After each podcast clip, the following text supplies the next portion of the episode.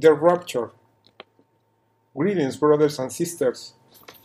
The word says that there will be two in a bed, and one will be taken, and one will be left behind. There will be two in the field, and one will be taken, and one will be left behind, the Lord says in a prophetic way in Matthew chapter 24. It is important that we can clearly explain to all of you, our listeners, the theme of the rapture. Nowadays, there are many brothers blind with respect to the rapture. They have the mistaken idea that the Lord could arrive today or even tonight. It's an illusion, a fervent wish within them that they will be enraptured without seeing death. And there are many points where the word explains to us that this is not true. The Apostle Paul says when he writes to Timothy that in the latter times some shall depart from the faith, giving heed to seducing spirits and doctrines of devils. The seducing spirits operate under that which is not the truth, that which has erred. It also says that God sends them a strong delusion for those that believe and consent to the lie and to the iniquity. It is vital that we tell our brothers and sisters in Christ that this hope they have is a false hope. We are going to see this false hope throughout the Bible, so we can later on refute to those that would like to hear. For those who are contentious, the Bible specifies that the Word of God is not for contention, because contention does not edify. The Word of God says that he that hath an ear, let him hear what the Spirit saith. Also says that we prove all things and hold fast that which is good. And from that point of view, the Christian should listen up to the advice of the word. In 1 of Thessalonians chapter 4 verse 15 is used as an example of the rapture. We will read from verse 15 to verse 17 and then we will make an analysis. For this we say unto you by the word of the Lord, that we which are alive and remain until the coming of the Lord shall not prevent them which are asleep. For the Lord himself shall descend from heaven with a shout, with the voice of the archangel, and with the trump of God, and the dead in Christ shall rise first. Then we which are alive and remain shall be cut off together with them in the clouds to meet the Lord in the air, and so shall we ever be with the Lord. In the verse 15, it clearly says something basic. First, the Apostle Paul, writing to the Thessalonians, says, For this we say unto you by the word of the Lord that we which are alive. The Apostle Paul has been dead a long time, and many Christians believe that Paul was mistaken, and for that reason he believed that he was going to be alive when the Lord came to enrapture his church. But the word says that it is the word of the Lord. So whoever thinks Paul was mistaken and he believed he would be alive, so he was mistaken. He wasn't mistaken. First, because he was a spiritual man, and we can see it through the light of the Bible. He was an apostle. He knew the mysteries, and he says that he was less than the least of all saints. Not only saintly, and the less than the least, because it also says as many as be perfect. He wasn't even the less than the least of the saints. He was perfect and he is going to be perfect. Do the people who believe that Paul was mistaken, they are saying that the Lord is mistaken and is calling the Lord a liar. Because it is the word of the Lord it says clearly in this passage that we, which are alive and remain unto the coming of the Lord. Well, the Lord hasn't yet come, and Paul is still alive in that passage. We know the justice of, of God very well, and we know that this coming of the Lord is the coming of the day of God, and not to the earth, but in the air, in the heavens. There we will find the Lord in the air, as it says in the text of First of Thessalonians chapter 4, verse 17. Here it also says that we which are alive, here it testifies again that he is going to be alive when the Lord comes, that we which are alive and remain shall be caught up together with them in the clouds to meet the Lord in the air, and so shall we ever be with the Lord. The theological doctrine of most of the people is that the Lord comes and enraptures his church. Supposedly, he takes them to the heavens, and they come again to the earth to reign with the Lord for a millennium with celestial bodies. That's because they don't have the revelation of the depths of the mysteries. They don't understand, first of all, that the rapture is not situated at this moment because for the rapture to happen, the Apostle Paul must be alive. It is a requirement because it says, We which are alive and remain. In verse 16, it says something important. Here it names a group that the Bible calls the dead in Christ. Paul is not dead, but in the previous passage, he was alive. Who are the dead in Christ? Well, we know that they are those who are not saints. Those are the dead in Christ. Those who believe in Jesus Christ, who do not reach that height of sanctification. We are going to see how within the two classes of Christians there are those who sleep in Christ that the Bible calls the dead in Christ, and that they are going to be resurrected first at the end times when the time of man has ended. It also explains it as the com- consummation of the centuries, and they will be resurrected. Then we which are alive and remain shall be caught up together with them, with the dead in Christ, in the clouds, to meet the Lord in the air. And it says something important here. And so shall we ever be with the Lord. It is to be forever will be with the Lord in the earth, in the heavens. This earth will be destroyed by fire, says the word of God. When times of man ends, there is still more than 1,500 years of life on this earth. In verse 18, it says, Wherefore, comfort one another with these words. It means that we should comfort one another regarding the plans of God and with these words. Revelation chapter 20, verse 6. Blessed and holy is he that hath part in the first resurrection. On such the second death hath no power, but they shall be prized of God and of Christ, and shall reign with him a thousand years. There is a resurrection of saints. It says there, blessed and holy. The word says in Hebrews chapter 12, verse 14, Follow peace with all men and holiness, without which no man shall see the Lord. The saints are the ones that are going to see the Lord because they will be resurrected.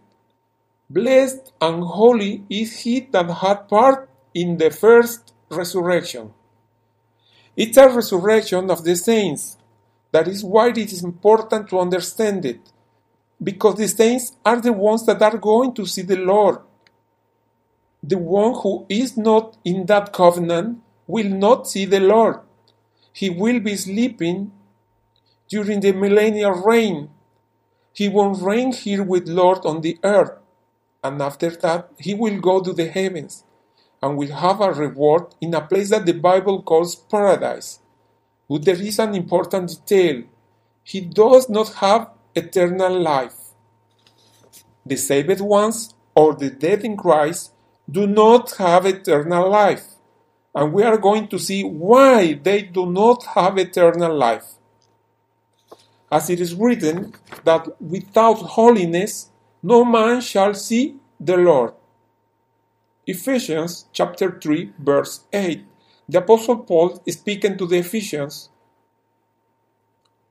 Unto me, who am less than the least of all saints, is this grace is given, that I should preach among the Gentiles the unsearchable righteousness of Christ. So here the apostle will be resurrected with that blessing of the first resurrection, and he will be alive. He will come back to life because he will be resurrected to govern the earth. There is a text in Matthew chapter 24, verse 29. Immediately after the tribulation of those days shall the sun be darkened, and the moon shall not give her light, and the stars shall fall from heaven, and the powers of the heavens shall be shaken. After the affliction of the elected, as it, it is written in chapter 24, verse 22, and except those days should be shortened, there should no flesh be saved, but for the elect's sake those days shall be shortened. Here an affliction comes, and after the affliction follows, as it says on verse 29, something important. The sun be darkened, and the moon shall not give her light. In Joel chapter 2, verse 31, it tells us about a requirement that before the Lord come, the sun shall be turned into darkness, and the moon into blood, before the great and the terrible day of the Lord come. Before he comes, the sun shall be turned into darkness, and the moon into blood. It is one prerequisite among many that we are going to see that must happen before the coming of the Lord.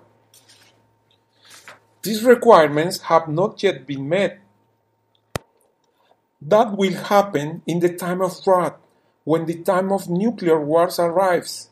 This event will occur before the Lord comes.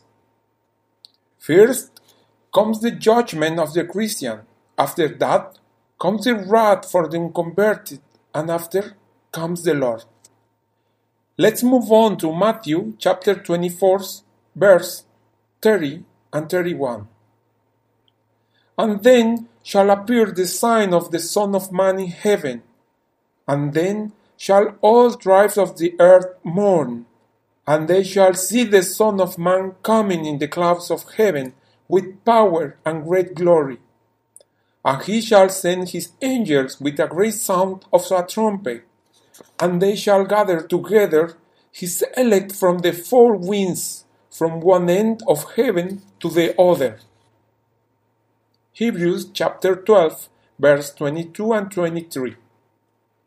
But ye are come unto Mount Zion, and unto the city of the living God, the heavenly Jerusalem, and to an innumerable company of angels, to the general assembly and church for the firstborn, which are written in heaven, and to God, the judge of all, and to the spirits of just men made perfect.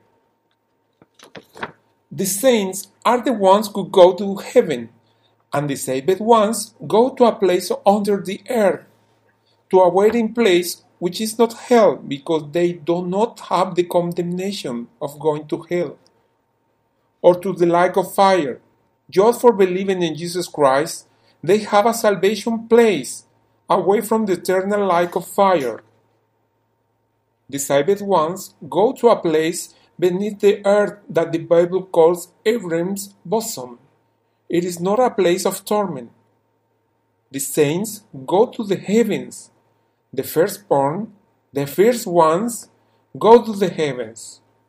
That is what it says from one end of heaven to the other, because there are two integrated places for the perfect ones and for the saintly ones, and that is where they will be taken from.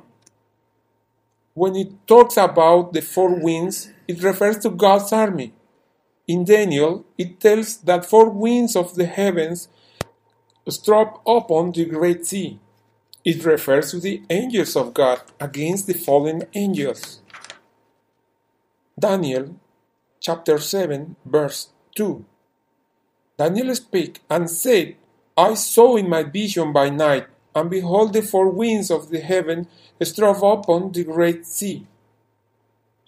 We know that the great sea is the fallen army of angels, whose general is Satan, and this is a vision that he prophet Daniel sees. Let's keep going with the theme of the rapture. Firstly, the book of Psalms tells about the dead, so we can see the two types of believers. Psalm chapter 13, verse 3 and 4. Consider and hear me, O Lord my God.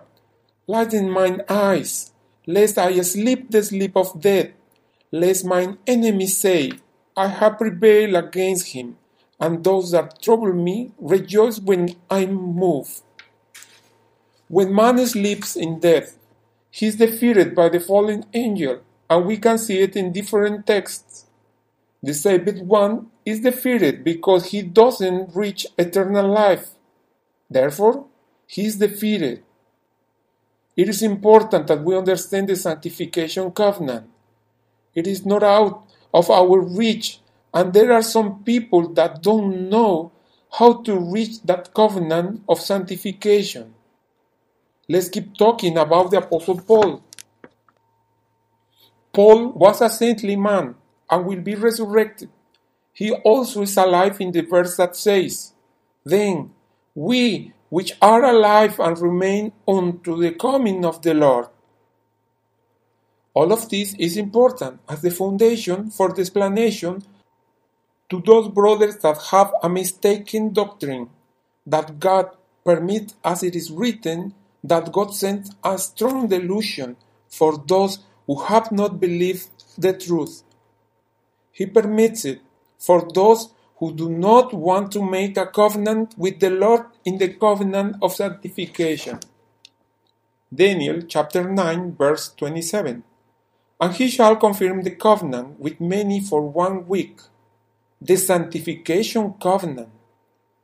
And in the midst of the week he shall cause the sacrifice and the oblation to cease, and for the overspreading of abominations he shall make it desolate, even until the consummation, and that determined shall be poured upon the desolate.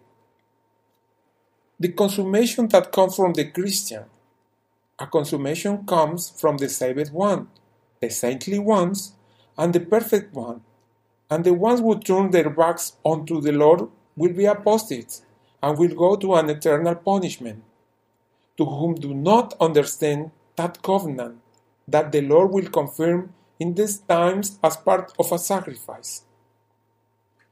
In Psalm chapter 50, verse 5, it says, Gather my saints together unto me, those that have made a covenant with me by sacrifice. The sanctification must be a covenant made with sacrifice. It is better to make this covenant here and now with the Lord than go an eternal punishment, because that is the path that this generation has at the road of life or death. As it says in Jeremiah chapter 21, verse 8. And unto these people thou shalt say, To say the Lord, Behold, I set before you that way of life and the way of death. And at this point, it is better to die as a saintly one or as a perfect one than to die as a saved one. Salvation will only become more expensive, and many saved ones will apostatize by misunderstanding the plan of God. And because of having the false hope of the rapture in these times, and which is not in these days, as the Word of God says. In Psalm chapter 13, verse 4, it says something important lest I sleep the sleep of death. First of Thessalonians chapter 4, verse 16, it tells us about the dead in Christ shall rise first when the apostle is once again alive.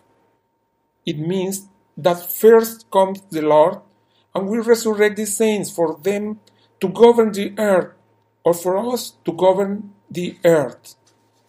The word says in Revelation chapter 5 verse 10 and has made us unto our God kings and priests and we shall reign on the earth.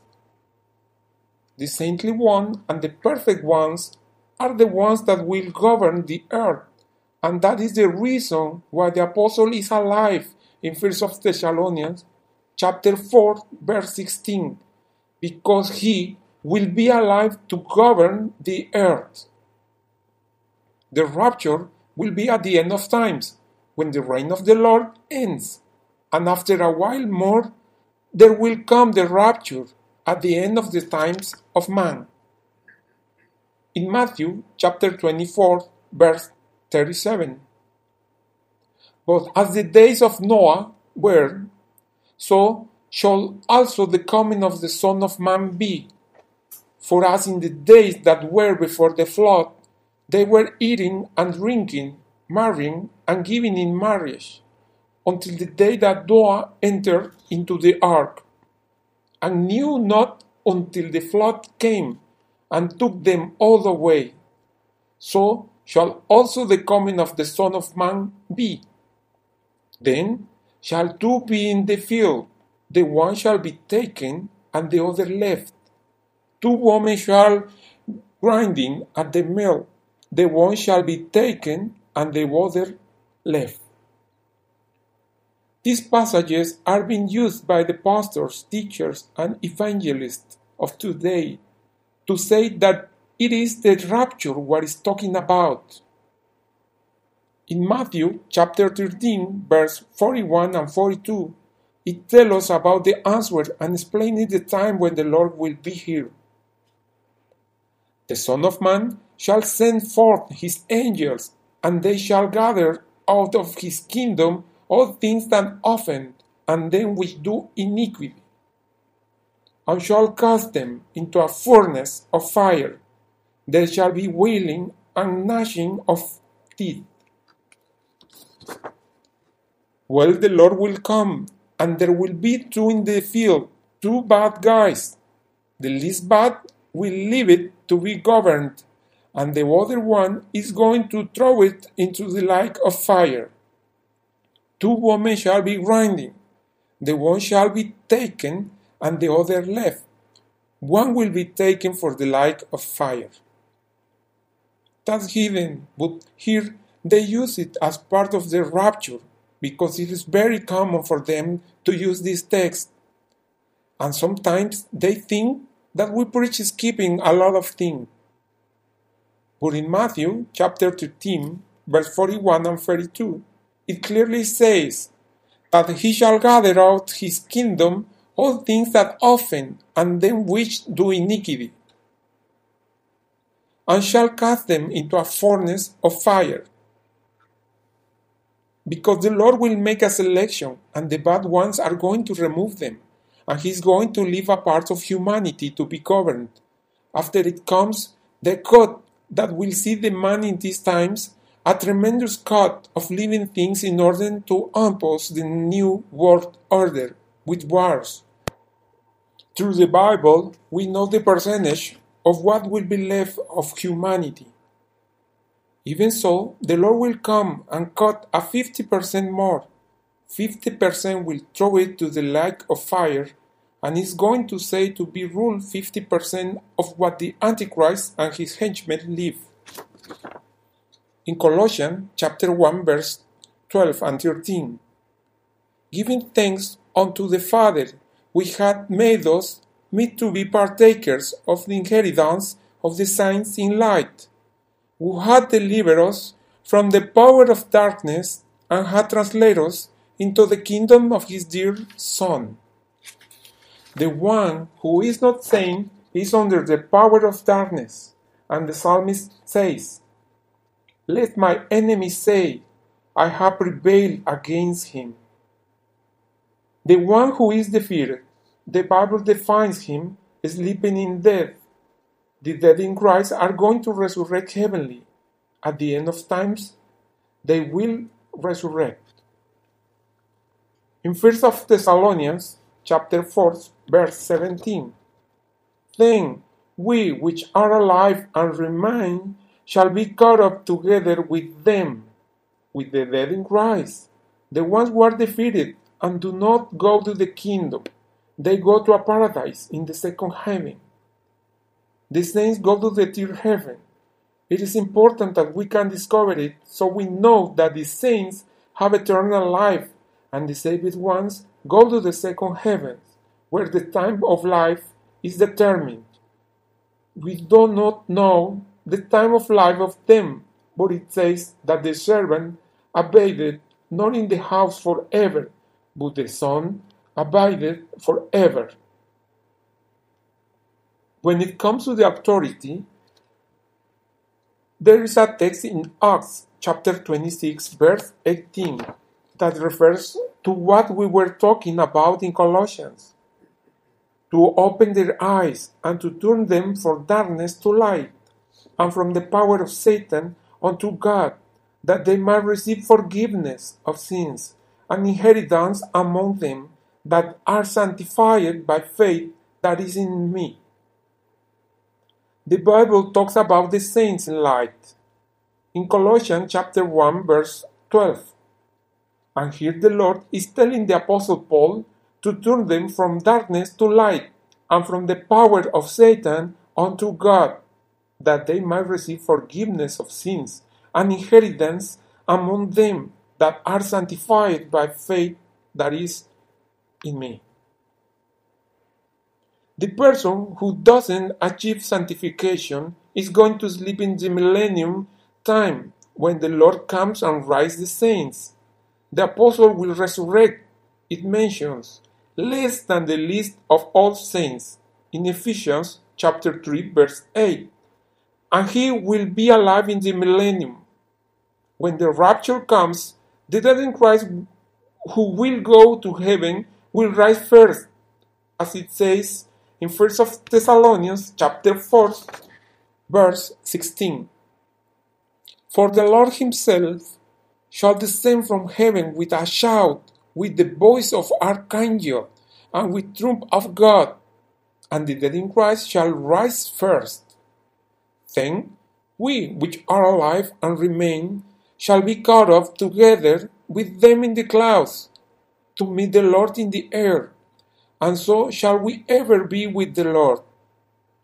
The dead in Christ will be sleeping the millennial reign of the Lord here on earth, and his purpose is to make man perfect in the millennium.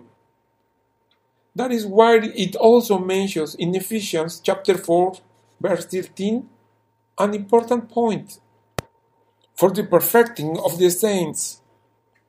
The saints will be perfect in that edification that the Lord comes to make of his body, and the purpose is to polish the man like Ophir's gold in the millennium, where we'll be perfect, or where the Lord will make us perfect, as it says in Philippians chapter 1, verse 6.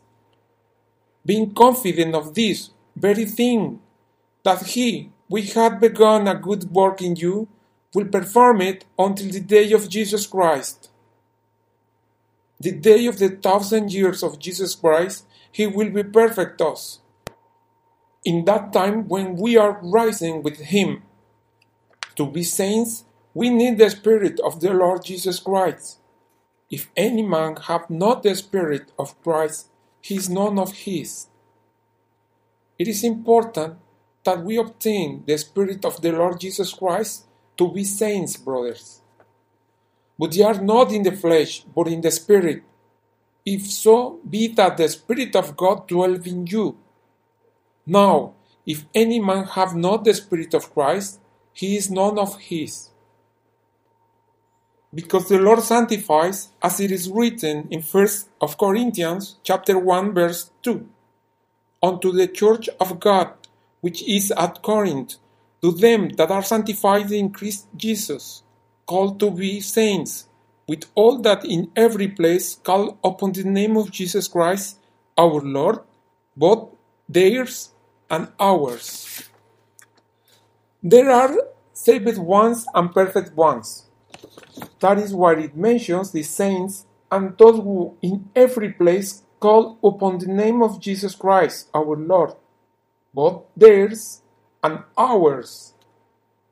It is important that we understand that we need the Spirit of the Lord as minimum in order to reach the kingdom of God, as a minimum to be resurrected with that blessing that mentions Revelation chapter 20, verse 6. Blessed and holy is he that hath part in the first resurrection. On such the second death hath no power, but they shall be praised of God and of Christ, and shall reign with him a thousand years. In 2nd of Thessalonians chapter 2, verse 1, 2, and 3, we use this text to talk about the rapture. Now, we beseech you, brethren, by the coming of our Lord Jesus Christ, and by our gathering together unto him. He comes first to reign on earth, and then our gathering, also known as the rapture. There is the order. First the Lord comes, and then the gathering. It is not the gathering, then we return to the earth and live again. They try to avoid the judgment because the word says that evil men understand, not the judgment.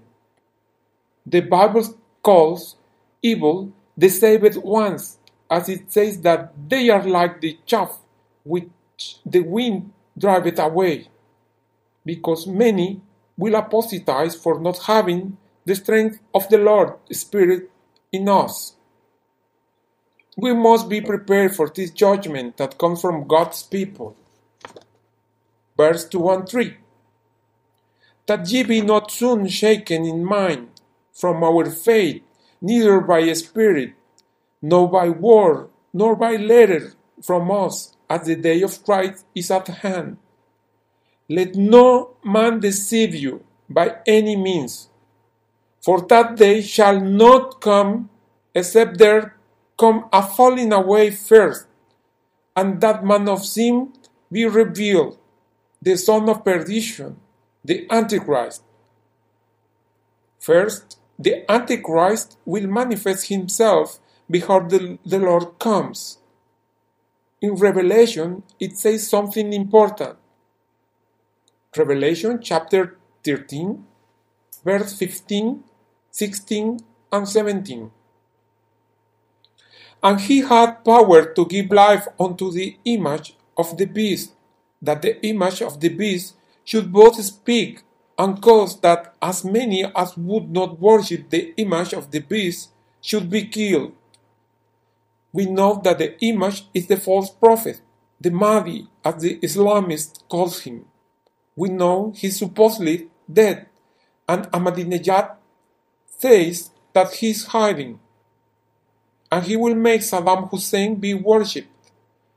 Also, he mentions that in the middle of the war, he, who will be the leader of the Islamists, will come out. Verse 16 and 17. And he it all, both small and great, rich and poor, free and bond, to receive a mark in their right hand or in their foreheads, and that no man might buy or sell save he that hath the mark or the name of the beast or the number of his name. That is what will happen before the Lord comes. For those of us that we are alive at that time, we will not be able to buy or sell unless we put on the sheep of the mark of the beast.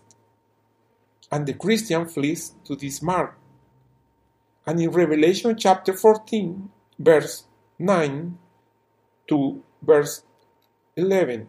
It tells us clearly the reason why.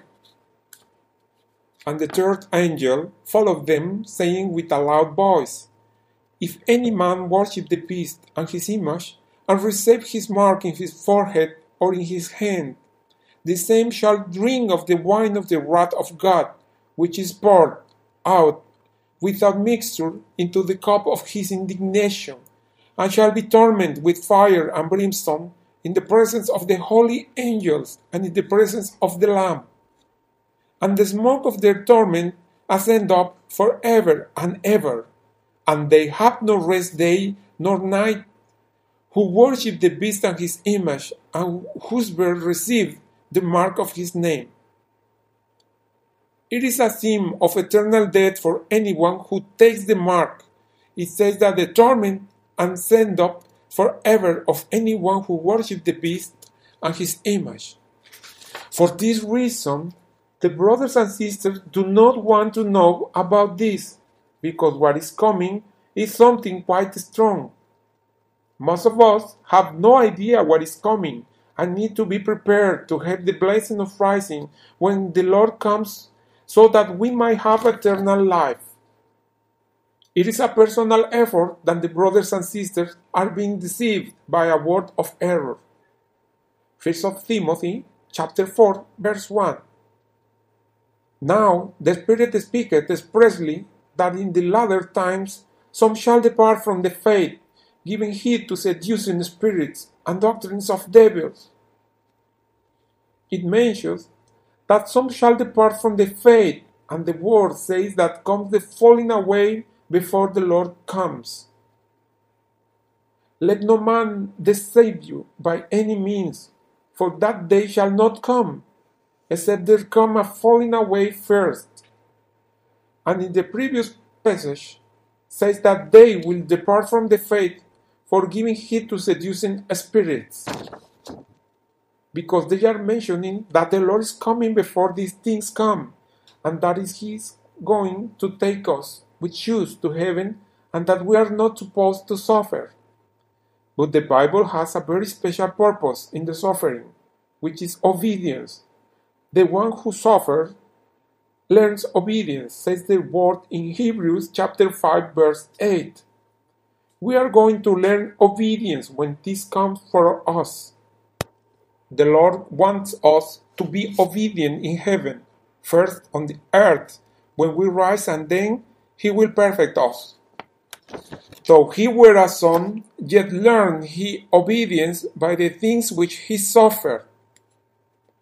The Lord left us a path of obedience so that we can be obedient again. Man's first sin was disobedience, and he wants to polish it up again. And within his plans, he that the man of understanding should again be obedient for the purpose that has to him in heaven, which is very great and beautiful purpose. In 2 Thessalonians chapter 2, verse 9 to verse 12. Even him whose coming is after the work of Satan, with all power of signs and lying wonders, and with all deceivableness of unrighteousness in them that perish, because they did not receive the love of the truth, that they might be saved.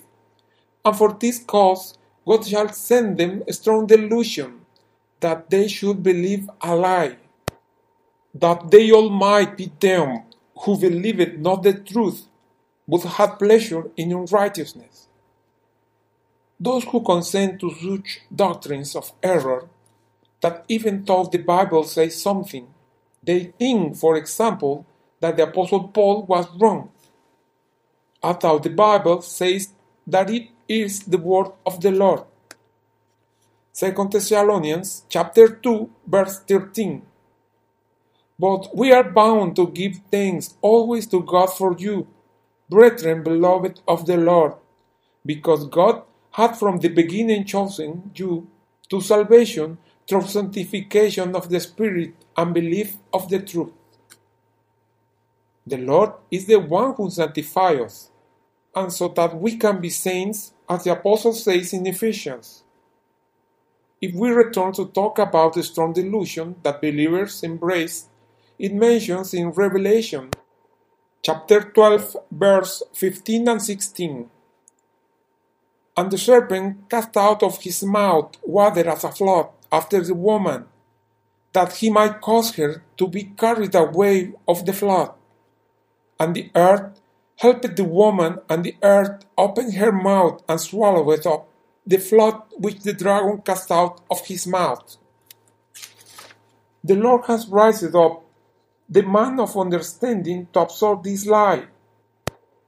And the word says that he who is from God hears us.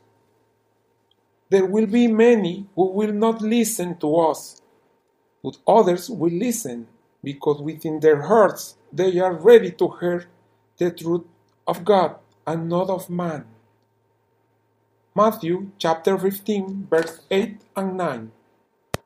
These people draw nigh unto me with their mouth and honor me with their lips, but their heart is far from me. But in vain they do worship me, teaching for doctrines the commandments of men. The rapture is not in our days. The Lord, when He came, the people of Israel did not expect Him. They read the prophecies and did not understand them. They did not see Him. They crucified Him and fulfilled the prophecies that were about Him. They overlapped the prophecies 2,000 years and expect Him as a king. And He's coming now as Almighty God. He comes to earth with power and glory to rule man with the divine ability that he always had and that he left when he came. Now the Gentiles are overlapping the times. They are believing that the rapture is in these days, and the reality is that it is established at the end of times. 1,500 years approximately. It is hidden in the Word of God. And now, many preachers are mentioning that the Lord can come tonight, and they say that to God's people. First, the consummation of Christians must take place because it is a stuff that is broken in our time. That's why the scriptures need to be scrutinized the most important thing about these brothers and sisters in relation to the rapture is that with authority we can tell the people who want to hear how God's justice is established and where the rapture is located. There will be people who want to know more about this topic, and there will be some who don't, and who think we have demons we must have the capacity to be able to be light for others in order to be a blessing and to save souls for the Lord. As the word says, that he who saves souls is wise. We must be concerned about our brother who is waiting for something that is not, and his faith may fail because of trusting in man. Matthew chapter 15, verse 14. Let them alone. They be blind leaders of the blind. And if the blind lead the blind, both shall fall into the ditch. We must take that false hope away from them, and that in the light of the Bible we can do it with authority. May God bless you, brothers and sisters.